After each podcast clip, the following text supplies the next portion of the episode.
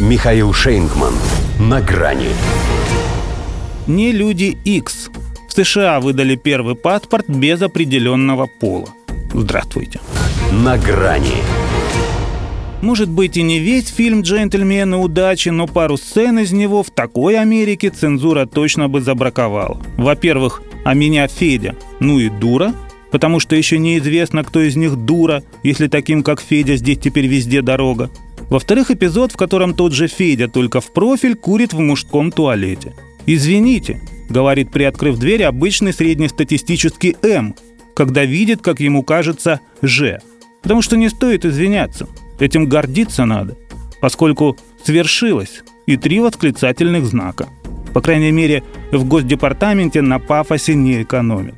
И вроде сами говорят, что гендерная принадлежность – это личное дело каждого, но раскручивают этот дебют как событие государственного масштаба.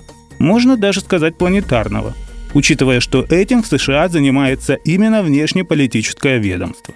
Мы с нетерпением ждем возможности уже в следующем году предложить американский паспорт с отметкой гендера X всем, кто подал на него заявку, сообщил радостную новость официальный представитель Госдепа Нед Прайс. Соединенные Штаты, между тем, по этой части далеко не впереди планеты всей. Среди прочих, даже Индия обошла их с легализацией третьего пола. Но, как водится, теперь они станут делать из этой новой нормальности культ. Надо полагать, сейчас начнется. Вот первый X-человек стал чиновником администрации США. Вот впервые в армии США появился X-генерал. А вот, по аналогии с ЛГБТ-экипажем боевого вертолета, который здесь уже есть, и целое подразделение людей X, единственная суперспособность которых в том и заключается, чтобы просто быть самим собой. А если обстоятельства сложатся как-то иначе, то самой. Всегда же можно переобуться и переодеться.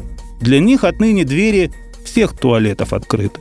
Тем же, кто все еще блуждает в трех гендерах, как в трех соснах, надо бы знать, что в Штатах этих гендеров столько, что английского алфавита на всех уже не хватает. Там скоро Кхмерски со всеми его семью-десятью двумя буквами понадобится. Что касается конкретно Икса, то это совсем не трансгендер, как можно было бы подумать. Если, конечно, больше думать не о чем. Транс – это когда мальчик вдруг решил, что он девочка. Или наоборот. Этот всю жизнь может прожить, но так и не понять, то ли сын он, то ли дочь. Впрочем, упоминание о таком виде попадается даже раньше, чем в сказке Пушкина. В мифах Древнего Рима он встречается под именем двуликого существа. X – тот же Янус, только ниже пояса. По-английски, кстати, литера это произносится как X, а X – это значит бывший. Получается, что уже и не люди они вовсе. Чтобы избавить особей без определенного пола от такой двусмысленности, одной буквы, соответствующей графе паспорта, видимо, недостаточно.